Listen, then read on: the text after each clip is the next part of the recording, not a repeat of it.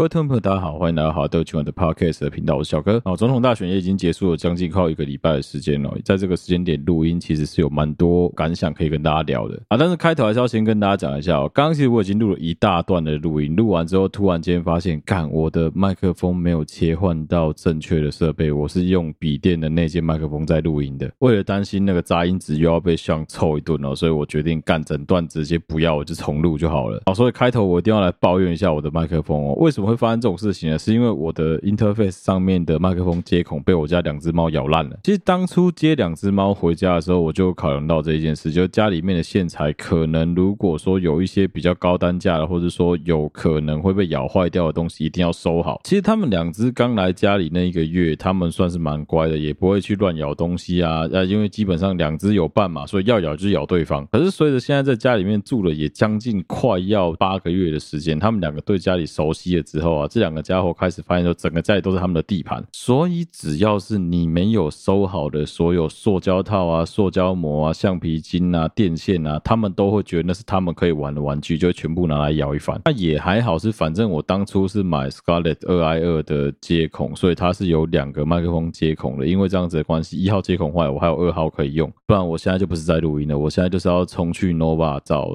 录音设备了。好，总之开头要来跟大家聊一聊，就是刚发生完完的事情嘛。总统大选选完了啦，那一些对于总统大选仍然有执念的人，真的可以放下你们的执念，好好的面对你们人生了。我就不要又要在那边表态说什么这一次投票到底投给谁？干你娘！每次只要我表态，就会引起另外一派的人很不爽啊。选举的东西，如果我们真的有时间的话，等下容后再讲。我们先来讲讲最近在月子中心发生的一些有趣的事情好了。也蛮感谢大家，我有收到蛮多人的私讯，恭喜我老婆成功也健康的把小朋友生下来了。那接下来就是离开妇产科医院。到月子中心开始专心的坐月子，在坐月子的期间，其实我觉得，如果说你真的跟我一样是非常菜、菜到不行的新手爸爸，而且你事前功课又做很少，我真的蛮建议你乖乖的花一笔钱去请月嫂，或是让老婆干脆直接去住月子中心。我只能说，月子中心会贵是有它的原因的，那个真的就是一个专业的东西摆在那里，你真的不容置疑。你想想看哦，你跟你老婆这一辈子可能最多就生个三个，了不起让你生五个、六个、七七个上新闻，好不好？让你生七个，你一辈子也不过就照顾七个小孩而已。一间月子中心随随便便收起来都是十个、二十个、三十个孕妇起跳的。他们对于孕妇的产后照顾，还有对于小朋友要注意哪些东西，绝对比你来得更清楚。不见得说有多专业，但一定比你还要更了解。但其实对于婴幼儿的照顾，还是有蛮多流派，有各式各样不一样的想法。还有包括妈妈坐月子也是一样。我随便举一个年轻一辈的妈妈跟他们妈妈的妈妈们很容易起一个冲突，就是坐月子的时候一定要躺在床上这件事。其实人都是反骨了，你光是听到“一定要”这几个字，应该就有很多人浑身不舒服了吧？我们来讲几个政治不正确。好了，对不起啊，讲几个政治不正确。有些人就会讲到什么啊，什么叫做一定要？现在是怎样？女生意识抬头了，好不好？你以为我女生只是生小孩的工具哦？凭什么我生完小孩就要躺在那里？我觉得大家都在学习啊，包括我自己，其实也在这个学习的阶段，就是如何在我妈妈跟我老婆的妈妈还有我老婆之间，我要如何当做是一个润滑剂角色。不是火上加油的角色，这对我来说我也还在学啊。就是当今天我妈或者是我岳母跑来跟我讲说啊，你要去跟你老婆说，坐月子的时候就是要躺着不要动啊，就是什么出门一定要把头整个遮住啊，不能看到太阳啊之类的这些讲法的时候，他们这样告诉我，我就绝对不能用这样子的方式跟我老婆讲，因为只要这样讲，我就等着被骂。这个时候，你各位新手爸爸，你各位老公、各位男朋友们啊，一定要记得啊，这种时候就是 Happy Wife Happy Life 啊，你顺着你老婆就好了。你只要提醒他说：“哎。”专家可能有讲，哎，医生可能有交代，护士可能有讲说，你出去的时候要注意保暖，你不要跟他讲什么把头整个遮住，他妈他最好理你啊！还有女生躺在床上也是啊，你看哦，我们比较旧时代的爸妈那一辈的父执辈、母执辈，他们就会讲说什么啊，以前坐月子哦，就是说一定要躺着啊，不要劳动啊。可是你仔细去听他们的故事，有很多人都有破绽，什么第二天、第三天就受不了偷跑下床的啦，什么婆婆虐待我，我就是只能在那边还要做家事啊，反正。各式各样的故事都有。那、你看那些妈妈现在有真的过得很不舒服吗？其实也未必。那站在妇产科医生的立场更好玩。其实你现在如果有去看过妇产科医生，应该都会发现现在的妇产科医生普遍哦，我不是说全部，但普遍都比较严肃、比较严谨。为什么会这样？我发现有一个比较有趣的原因，是因为有很多的新手妈妈，很多的新手夫妻爸妈们，他们都很常会接受到长辈的错误观念，然后跑来问医生。因为相对来说，医学是一个绝对专业的学科嘛，你也不太可能去挑战它，所以当然是医生说什么你就信什么。这时候你跑去问医生说：“哎，医生，我妈妈、我婆婆一直叫我老婆说要躺着，你知道医生会怎么回答你吗？”医生只会冷笑跟你讲说：“你起得起低哦。”其实不管你老婆就是。你是自然产或剖腹产，那个都不重要，重点是在你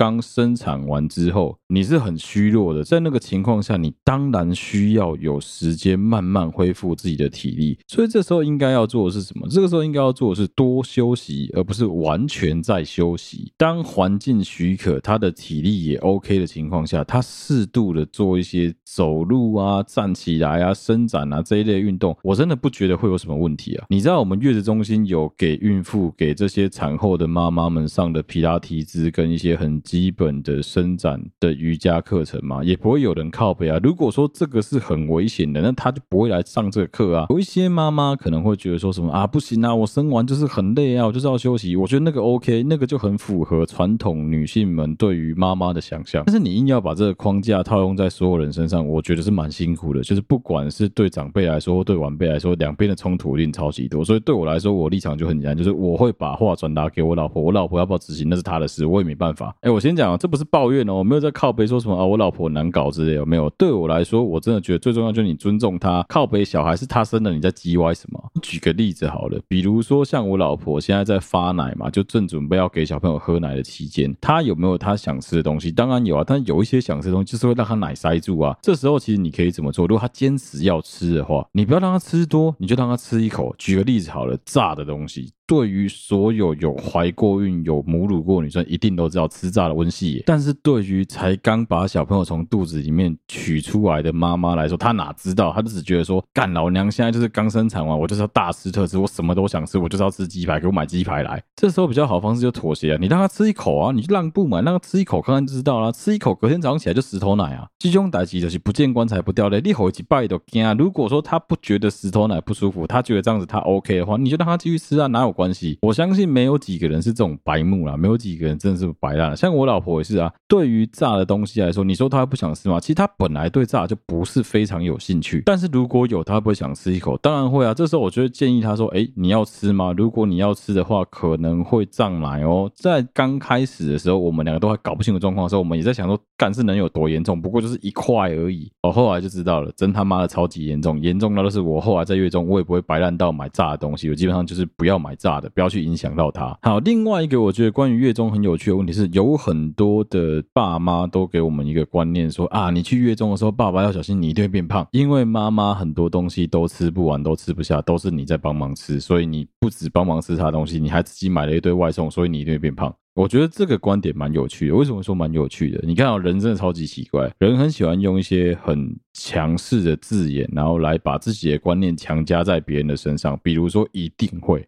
靠，要事事无绝对，好不好？哪有一定？对我来说，我比较少遇到这个问题的原因什么？我老婆真的蛮能吃的啊，她因为有在喂奶的关系，所以她的食量不算小。对她来说，三餐她都能够吃到大概七十五趴到八十趴左右。那剩下的不吃，不是因为那个东西不好吃，是因为她就是不喜欢吃那个东西，所以她不吃。啊，这种挑食的东西，我们帮她吃，其实真的量也没有多到哪里去。如果你只靠吃你老婆的那个剩下来的那些菜跟鱼肉啊，或是蛋啊。之类那些东西来过活的话，你一定会腰死。那这种时候，你买一些你自己有在吃的正餐，如果只吃正餐而已，干哪会胖？那是正常而已，好不好？你会胖是因为你不运动，不是因为你帮你老婆吃月子餐。住月中相对于住家里真的是蛮爽的。为什么会说真的是蛮爽的？第一个，人家帮你打扫好，三餐有人供你，每天有人来帮你量血压，每天有人来帮你注意你的身体状况，注意你的心情，然后有人帮你把小孩照顾好。小孩肚子饿了，打电话给你，请你下去喂，就这样子而已。你不想喂没关系，他就直接帮你改成用配方奶来喂奶，其实也无所谓。剩下的每一个护士啊，照顾你的人啊，打扫阿姨啊，警卫啊，大家都对你热情的不得了，每个人都非常的关心你说今天过得怎么样啊，有没有？吃饱啊，有没有什么样啊，有没有怎么样，你就觉得说啊，干真的是蛮舒服的。所以你说月中有没有它的重要性？我觉得是有，但是我个人真的是觉得说，如果你没有那个屁股，就不要吃那个泻药。这是什么意思呢？简单来讲就是，你如果说家里面的经济状况真的不许可的话，你没有非得要住就是什么四十天的月中不可，没有这种事。因为毕竟月中政府没有补助嘛，他觉得那个不是一个必要的项目。那当然，如果说政府真的要奖励生育的话，我觉得月中可可能是有必要补助一下，或者说月嫂啊之类，你可能要补助。我觉得这可能是一个可以讨论的方向啊。但是我很建议所有的新手爸爸们，这跟妈妈没关系哦，听好哦，你们这些新手爸爸们，你可能要考虑存一笔钱，是让妈妈去月中至少住个两个礼拜。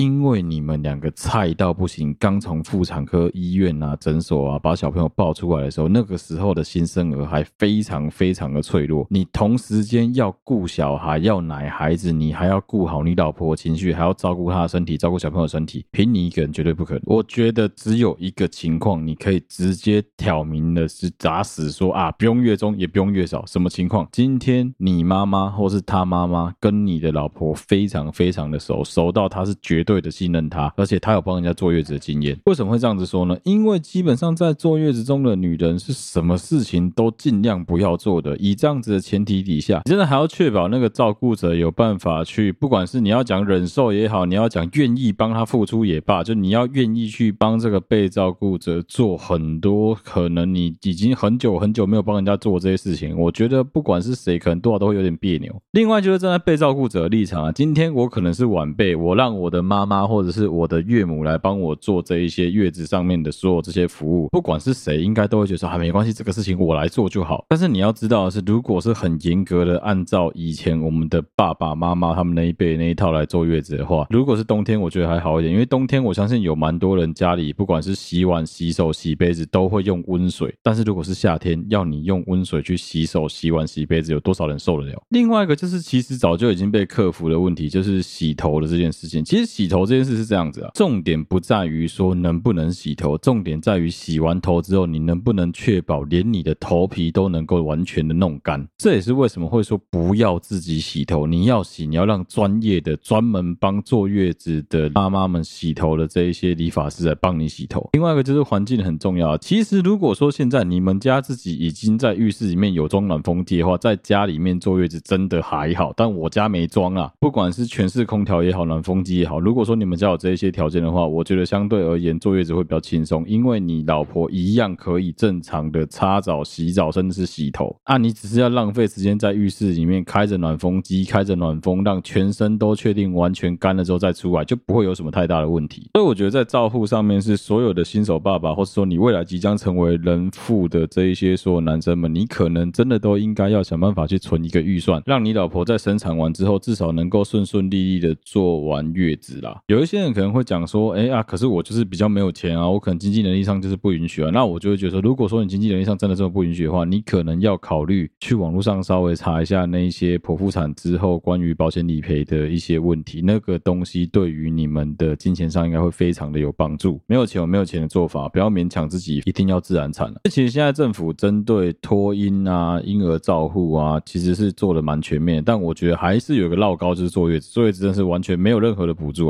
我觉得比较可惜。啊，就是大家都会讲说，像现在蔡英文政府在讲说什么零到三岁政府养嘛，这个 OK 啊，因为现在这是一个好的政策啊。现在就是只要你送的是准公托或公托，就直接有补助嘛。啊，自己带给你的补助比较少，去准公托给你的钱比较多。傻子也是知道送准公托啊，你送准公托，你自己不用去负担这么多的压力啊。而且以台中当例子的话，我们台中这边算一算，大概你扣掉准公托的补助，一个月大概只要多花两千块左右，就能够应付得了小朋友的公托的费用了。老实讲，你说这样子负担比较重吗？干，讲难听点，你他妈随便吃个大餐都超过一千块，两千块真的还好吧？所以就是回过头来，我们上一集跟上上集聊到的话题啊，真的是现在的年轻人因为金钱观念，因为不想花钱的关系，不想生小孩。其实我觉得他们有点搞错了。如果是因为没钱不想生小孩，我觉得那个真的是本末倒置。真正的问题是出在于说，你愿不愿意花你的那个心思，花那个时间去照顾一个小孩子啊？因为小朋友的出生不是说什么啊，你就养他个两年三年之后，他就能够独立自主，自己把自己养大，不可能啊！你要养到他可能十三岁、十四岁，你还要担心说学校有同学拿弹簧刀来砍他一刀啊？但是如果说你能够把不管是产后啊、产前啊，或者是说妈妈啊、爸爸啊、小朋友的方面，所有相关的资源都把它建置好，让大家知道说你是可以很放心的生小孩的。反正你只要小朋友出生了之后，政府能帮你处理基本上百分之八十以上的事情。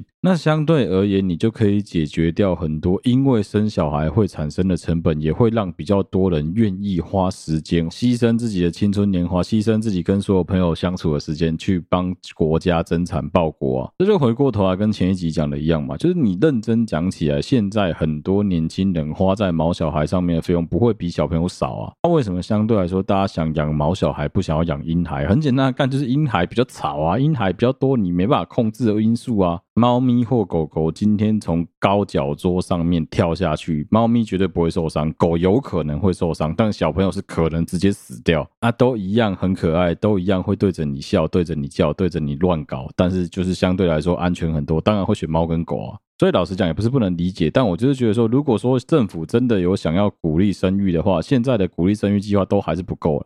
另外就是我觉得在生小孩之前，政府。针对所有的，不管是托婴也好啊，育儿津贴也好啊，补助也好，相关的管道跟宣导的力道，我觉得都太小。对，你可以假设说，现在年轻人大概百分之九十五趴以上的人都能够好好的使用手机、网络、电脑相关的所有东西来查询资料。但是事实上，这九十五趴里面也有高达可能二十到四十趴的人是不太会用这些东西，他只会打电动，只会看抖音而已。那你要怎么确保所有关于育育儿津贴啊、育儿补助啊相关的东西是不用你？去花时间都能够有人把懒人包整理好的，其实我觉得政府在这方面真的要多加把劲啊。比如说，你可能是对方只要有去产检拿到妈妈手册，同时间你就要告诉他说你要准备哪些东西，接下来你要准备哪些东西的话，政府会补助你，你要讲清楚。我觉得这样会比较好。虽然可能会有人觉得说，哇，那你这样就是在养巨婴呢？你这样就是在养一群低能儿，就是民众已经够刁了，你还养出一群刁民来。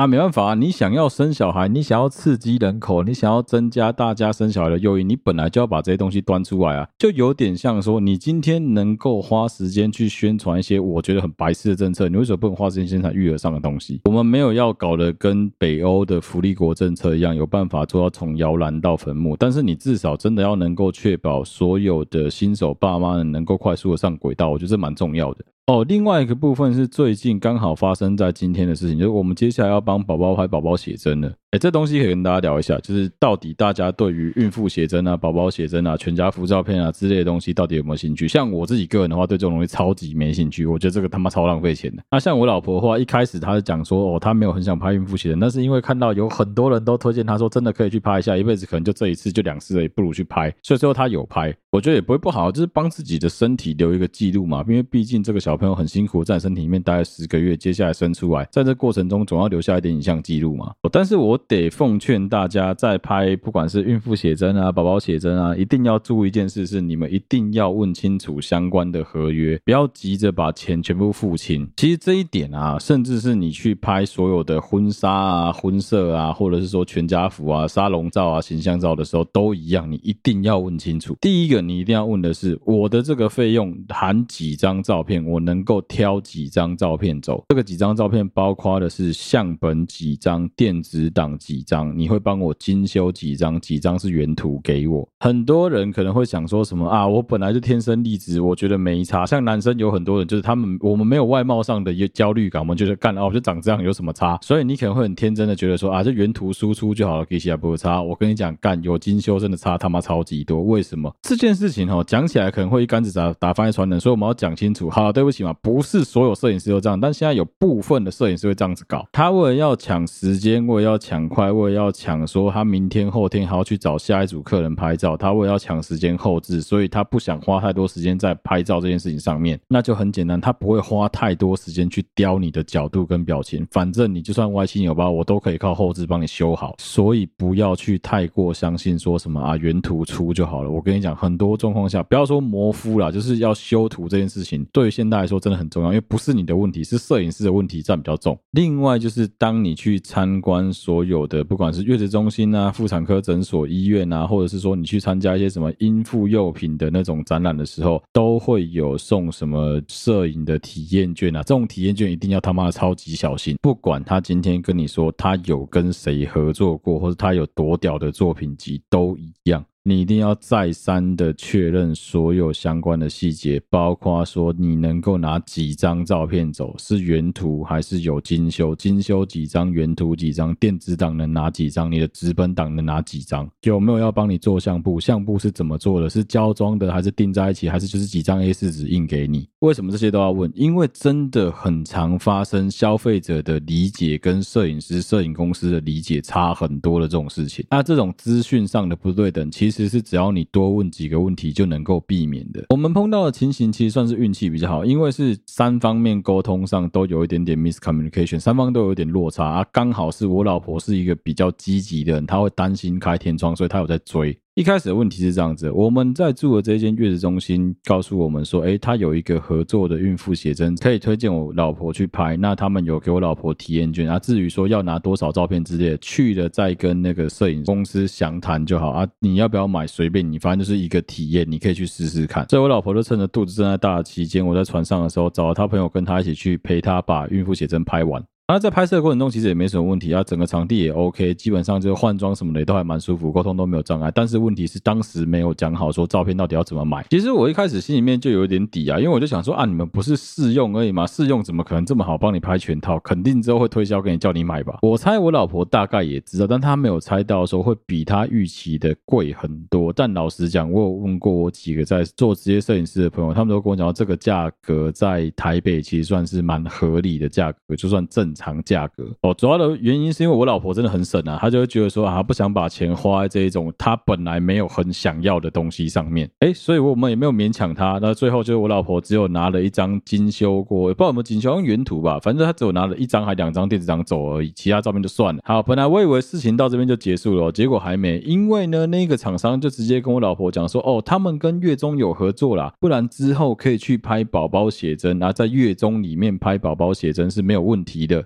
然后因为月子中心里面有奶爸室，刚好我去喂奶的时候就有看到说，哎，有摄影师的装备放在那边，隔天有人要拍宝宝写真。啊，因为我老婆有叫我要挑那个宝宝写真的衣服，所以我挑了其中一套之后，我就想说，哦，那应该是不错吧，而且我们就算是蛮有期待感的。好，就在我们录音的隔一天，明天就要拍宝宝写真了，所以我老婆理所当然的打电话去跟月子中心这边的行政做场地上面的确认，还有就是跟他讲说，哎，有摄影师要进来啊，这件事情就不晓得你们知不知道啊之类，以为说，哎，就是告知而已嘛，反正大家都是有合作嘛，怎么会不知道呢？哎，就在我老婆帮小朋友喂奶的同时间，护士也好。柜台的行政也罢，都跟我老婆讲说，我们跟他们没有合作啊。甚至有宝宝的护理师讲说，他到这一个月中心已经工作两年的时间了，从来没有看过这一间摄影公司的团队任何人进来公司里面帮小朋友拍写真。我就想说，干，怎么会这样子？我这边讲一个前提，是因为其实对我们来说，不管是任何的爸妈都一样。新生儿没事，你是不能也不会把他带出月子中心的。好，所以假设今天的情况是，摄影公司最后场地开天窗，他希望我们去他们的摄影棚帮小朋友拍宝宝写真的话，我个人是绝对不会答应，我老婆也不会答应，因为他们早在之前业务就已经有用赖跟口头告知我老婆说，我们是有跟这一间月子中心合作的，所以我们的摄影师是可以进来里面帮宝宝拍写真没有问题。就是冲着他这一句话，我老婆才决定说，好，那我。买了，那我就买你们的东西，我买你们的课程，反正我之后就是要帮宝宝拍。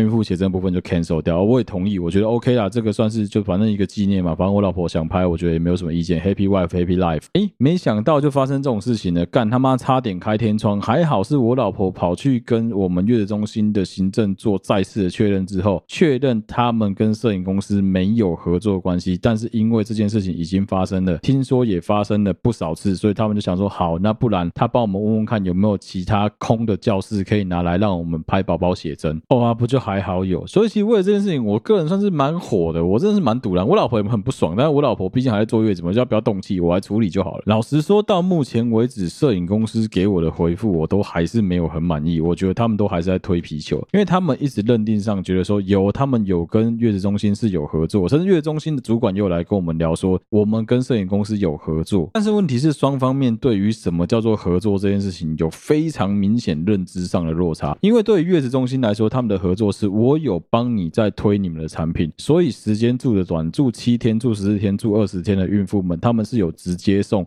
宝宝写真的体验券给那一些爸妈们，可以带小朋友去摄影棚拍照的。但是对于摄影公司来说，他们以为合作是哦，短时间的你有帮我泼墨但是这些住比较久的妈妈们，他们的小朋友理所当然可以在你们月中心里面拍照啊。好，如果说事情到这边，那就是双方没有沟通好嘛，然后可能大家资讯上有落差嘛，那反正不管怎么样，至少可以在月中心拍嘛。啊，既然你这样子讲的话，你们也没借场地啊，靠背哦，我就想说奇怪了，那你一直觉得说你跟人家有合作，结果你场地也没借，也没有事先预约，也没有跟人家讲，这样算个狗屁合作啊！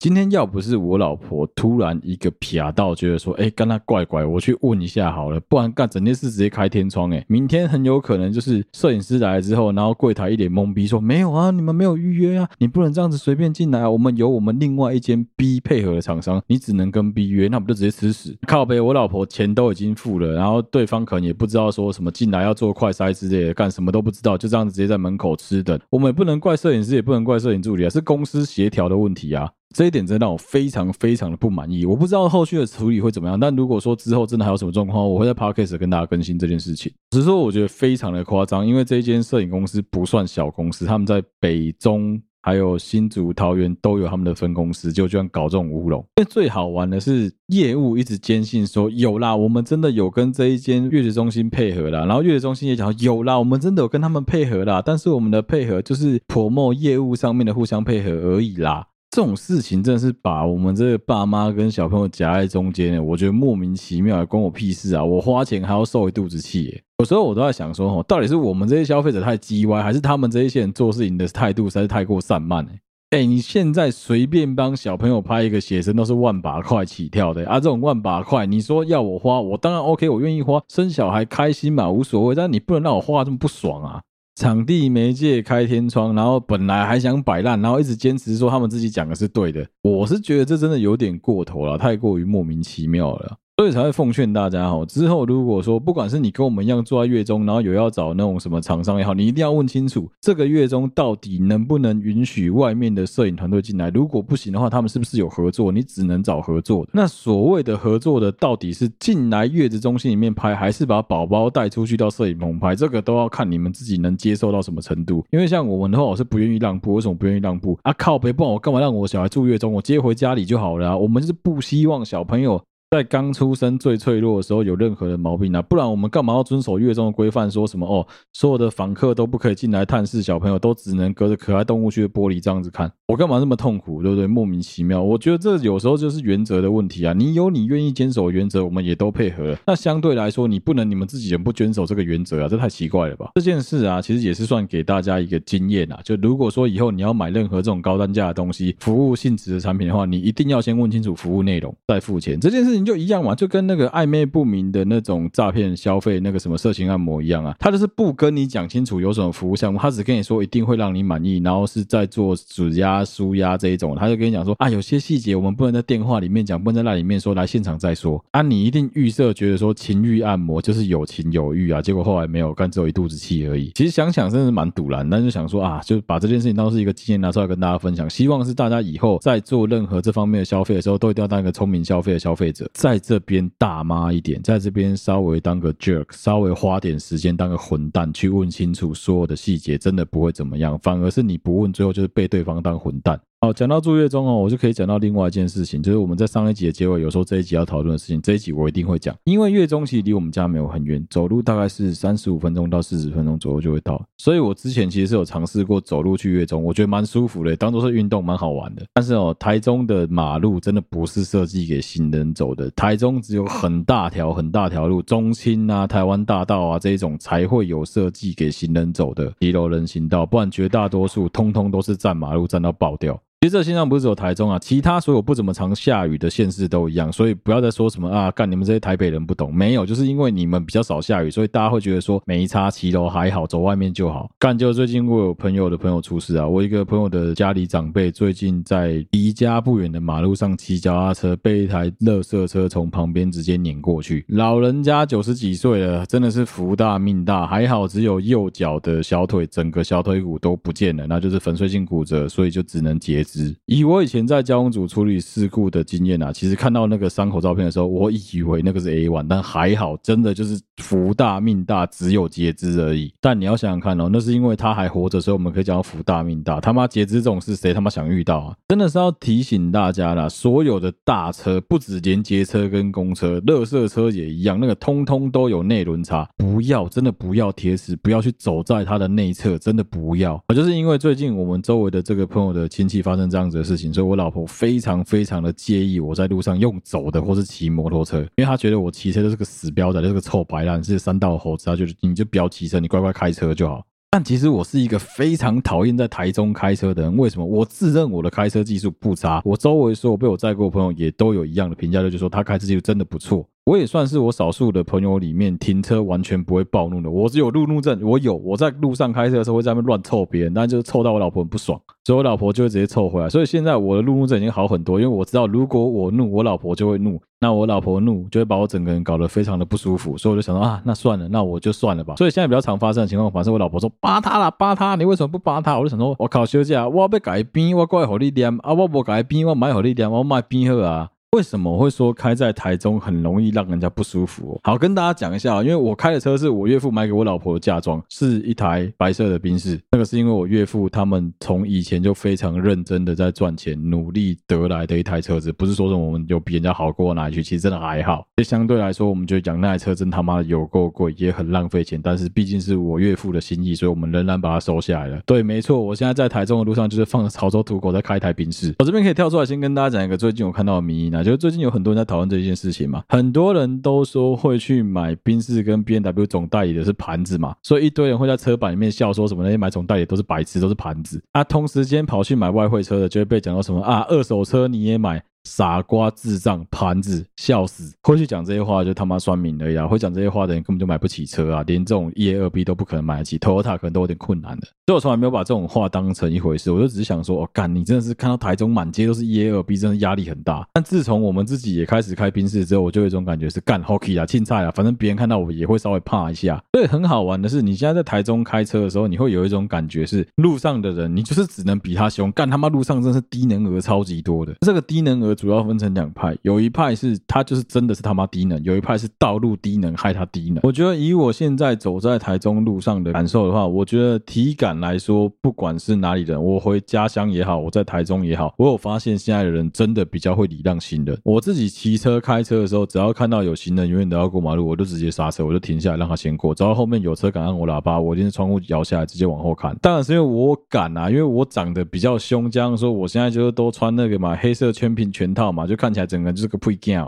所以我也站得住脚啊，靠北我让人家过力气比沙小，本来就可以啊，我觉得那个没有什么问题啊。然后这种低能儿其实越来越少了，包括说什么乱钻啊、穿来穿去的这种小屁孩不怕死的，其实真的比较少。现在真正的问题出在于说，台中基本上可能有高达八成以上的道路，我都觉得那个左转道的设计他妈超级智障。不管是你常看到的大条的路啊，五权西路也好，只有台湾大道好一点，五权西也好，中清也好。黎明路也好，美村路也好，都一样。下面大墩啊、中明啊、龙港矿干都一个死样子。我想说他妈的，台中的这道路设计比我以前大学教授设计的台北公车专用道还要更低呢。台北市的公车专用道已经被很多人笑说，干很多地方根本就用不到，跟台中中港路的那公车专用道一样低呢。但当人口密度够大的时候，你就会发现说，其实公车专用道是一个非常安全的设计。真正的问题出在于说，它人行道的那个设计有问题，而不是公车专用道本身的问题。好，台台中的这个左转。道哪里出了问题呢？一条路是直的，直直的走的情况下，如果你到了路口，你还直直的走，你一定会直接被开一张。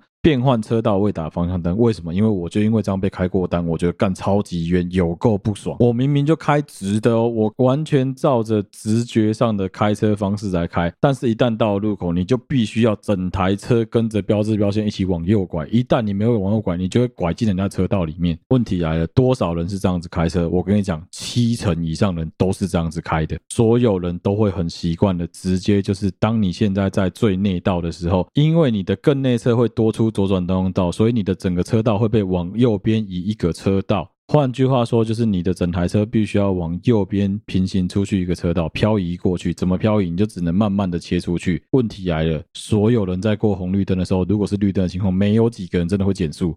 所有人速度都是五六七八十在开的时候，有多少车会真的让后面的车就这样进来？有多少车会照标志标线走？好，更好笑的来喽！今天我尝试着照着标志标线的情况来走，你知道会发生什么事情吗？你会被后面中线车道的人按喇叭，他会觉得你怎么直接切车道？明明你就照着标志标线走，你会被后面的车长按喇叭警告你说你这样子他妈超级危险啊！其实按你喇叭的人是臭低能啊，就他没有照标志标线走，他直接闯越车道，他直接位移标志标线行驶，他按你喇叭，其实他不对。但是问题是，所有人都会很直观的觉得说啊，我就走在车道上，哪有什么问题？我直直走啊！正常的左转道的做法是说，你左边就直接退缩一个车格出来给左转专用，怎么会是所有的车子通通一起往右拐，拐半个？车身，然后来来让出一个左转车道来，我觉得这设计真的超级低能的。这个设计目前我在哪里看到过？在台中县、台中市、彰化县都看到过，不是走台中这样，彰化也这样。我问我所有住在台中的朋友们，他们都跟我讲，他们从小就很习惯这件事情。南投没有，所以南投人来台中也觉得超怪。我每次来，我都想说沙小啊，这他妈到底是哪个天才设计出来的东西啊？有够地狱的，真他妈的有够地狱！你不照着标志标线走，后面的车一定按烂你喇叭；你照着标志标线走，后面车还是按烂泥喇叭。所以我给各位一个解法，就是我们这一些自认为自己是聪明用路人的人，现在的走法，你知道我们都怎么走吗？我们现在的走法就是，一旦我快要到马路的路口的时候，如果我今天在内侧车道，我没有要左转，我要直行的话，我就直接打右转灯，我就往旁边切一个车道，即使我根本就不算是切车道，那是我的车道，我也照打右转方向灯。那如果我今天在中外侧车道呢，我一定直接打左转方向灯。只要我没有右转出去，我一定直接打左转方向灯，因为我一定会直接切车道，我就直接这样照着我的直观方式开。只要我这样子做之后，后面的车不止没办法打我灯。没办法按我喇叭，而且他们也没办法检举我，因为我是合法在做这件事情。有够白痴的，真的他妈有够白痴的，就是因为这个低能设计。如果说各位朋友你们有机会从五泉西路下交流道要进台中市区的话，你一定会发现一件事情，很奇怪哦，三线道哦，左边那个车道没有人敢走，因为要左转车道，你走那边会被人家按喇叭按到死，最后你会切不回中线车道。啊，右边那个车道也没什么人走，为什么？因为都是机车在走，大部分的汽车都不想去跟机车争道，还怕被机车闪灯跟按喇叭，所以大家都不敢走。所有车全部挤在中间的中线车道，中线车道是满的，左边跟右边车道一台车都没有，干超智障的。我真的不知道是台中人很多人开车比较有耐心还是怎么样，但是你就会看到所有的国产车全部开中线车道，所有的进口车要么走左边车道，走内侧车道到底了之后到路口再突然打右转灯切出来，要么走最外侧。车道到底了之后再打左转灯，直接切到中线车道去，我都不知道为什么大家这样子开车，莫名其妙。哦，三线道这个有超级多东西可以讲。如果你是开车常常走在那种三线、四线台中马路上的，你一定会超级有感这件事情。三民路也是，五权西也是，干豆这个超低能的设计。明明我今天原本是走在最外侧车道，就第三道，内侧是一，外侧是三，我走在最外侧最右边的车道，哦，突然间过一个路口，我的照着我的路走，我的车道的标志标线不见了。突然间我就变成开在慢车道，最奇怪的是往前开一点，它还是三线道，它不是变成两线道，是因为整个马路一起缩进去里面，往左缩了一点。干，这个设计真的是操他妈的有够低能，哪来的破脑才会想出这种低级设计啊？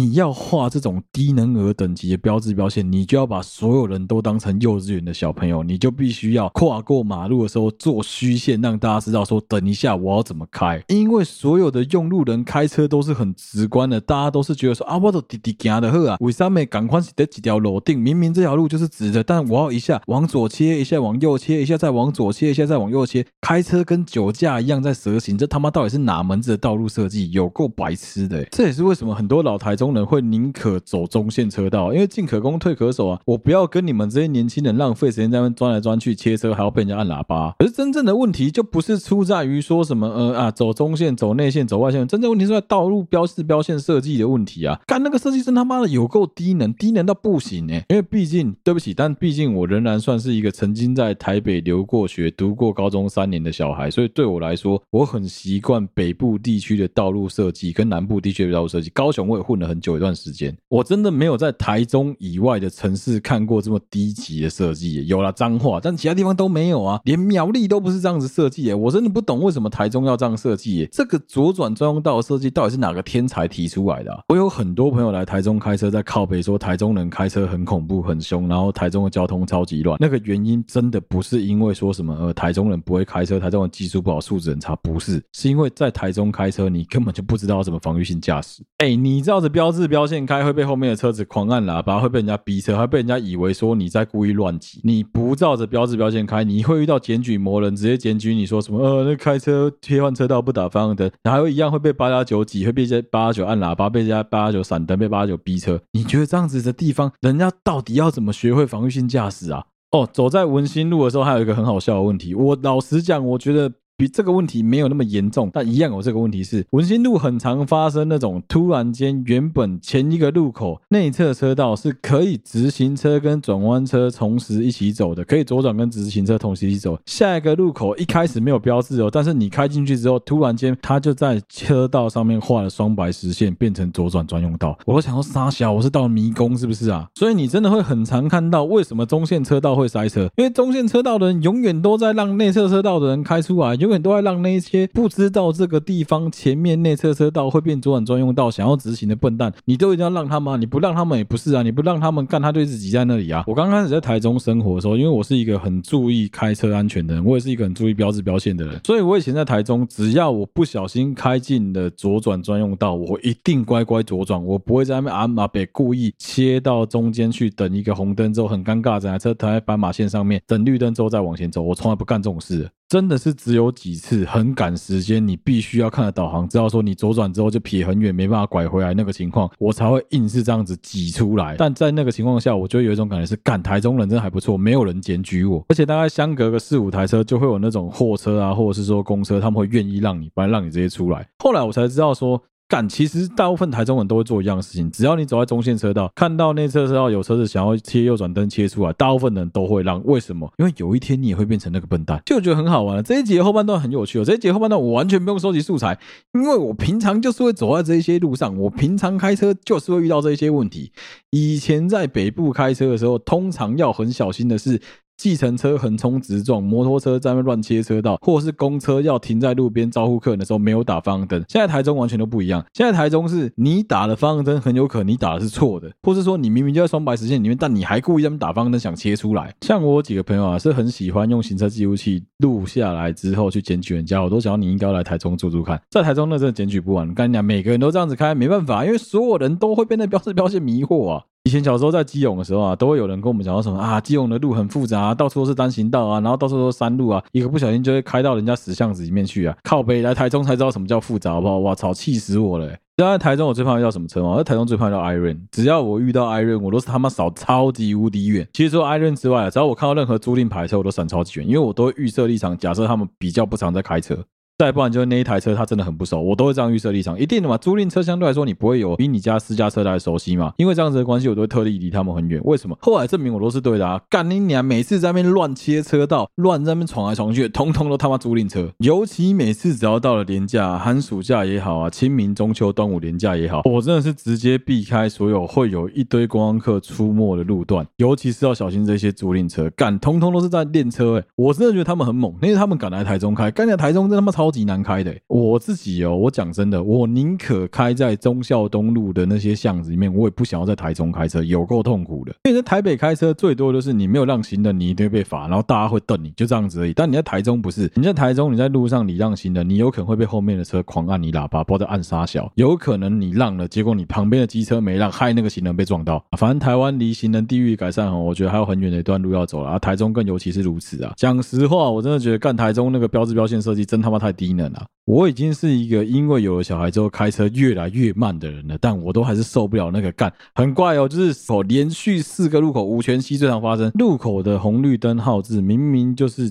基本上都绿的，但只有中线车道摆满了车，内道外道通通是空的。但是所有的车就跟讲好了一样，全部排在中线车道，乖乖排队，好像在排什么电影票一样。我想要杀小，这时候我已经试过很多次了，我不管是走内道也好，我走外道也好，我都可以直直开过去，一点问题都没有。所以我是很真诚的奉劝你各位在台中开车的朋友。不要怕，不要脸就对了。干你娘！反正你到了路口，你方向灯拿去，他一样要让你。为什么？因为你没有做错啊！你到底在担心什么？我照标志标线走，我也有了防御驾驶行为，我也该打方向灯我都打了。要切车道之前，我一定有先打方向灯的。那要不要礼让？这就是对方的素养的问题了。他本来就应该要让你啊，凭什么他可以不用让你？对吧？好，今天这一集发牢骚就到这边结束啊！谢谢大家收听，好，对不起，我 Podcast 频道，我是小哥。对于这种交通上面有任何的疑问啊，我觉得是大家心里面多多少少都会有的。当然，我一样要跟大家先道歉的是，好，对不起嘛，我不是交通专业的，虽然说我有读过运输学，但我对于陆地运输这件事真的非常不熟悉。交通规划上面我们也不是专家，我们没有去考量过什么红绿灯啊、标志标线问题。但是你要设计出一个让大家这么不直观的设计，那就是他妈智障！不止保护不到用路人，也反而我觉得是在增加事故率。但是当然。我没有数据啊，我手上没有数据，我没办法当做一个证明啊。我觉得这也是为什么会有很多人觉得说台中人开车感觉横冲直撞的一个原因啊。老实讲，干真的不是这样子，那真的标志标线害的了。好，今天这一集的节目就到这边了，希望大家会喜欢。好，对不起，我 Podcast 频道，我是小哥，我们下期再见啦。如果你喜欢我们的节目的话，欢迎到我们好了，对不起，我的 Facebook 粉丝团跟 Instagram 的粉丝专页上面去按赞、追踪、留言，有任何最新消息都在上面发布。不论你使用的是任何一个 Podcast 的平台，都欢迎在上面帮我五星按赞、追踪并分享给周围所有的朋友。好，对不起嘛，跟所有的人在同步的征稿当中，如果不管你有任何想说的、想说的，都欢迎你投稿到我们的 Instagram 信箱上面去。虽然我不见得会每一篇都回复，但我一定会每一篇内容都看过。哦，还有就是不要在他妈的那个 Apple 的 Podcast 继续在那边臭我说我是磕粉的，我不是磕粉啊，智障了。下一集我们再来聊这个问题好了，我真是有点。受不了，你知道吗？有些人一直在讲说什么啊，你你就是支持柯文哲啊，整个人看起来讲话方式都是支持柯文哲。第一个问题是我支持谁，到底他妈干你屁事啊？好，第二个比较深哦，第二个是。你们就是他妈喜欢这样子讲话、乱嘴、乱嘴臭，才会让我一点都不屑要告诉人家说我支持民进党，我支持赖清德，你知道吗？干他妈超白痴的！有些人还在那讲什么投科坏去，你管人家要投给谁？干，我们就支持好自己支持的候选人，很难吗？然后下一集再讨论，下一集讨论，反正这些人很变态，这些人就是你可以支持他们支持者，你可以跟他们想法一样，但你不可以对他们喜欢支持的这个政党有任何的批评跟指教，完全都不可以，更不可以骂他们党里面任何人，只要你骂了，你就是他们的敌人。即使你也一样支持那个党哦，他们超变态的。好，下一集再聊，下一集再聊。今天的节目就到这边，希望大家喜欢，好的，喜欢 p o d c 那，我是小哥，再再见啦，拜拜。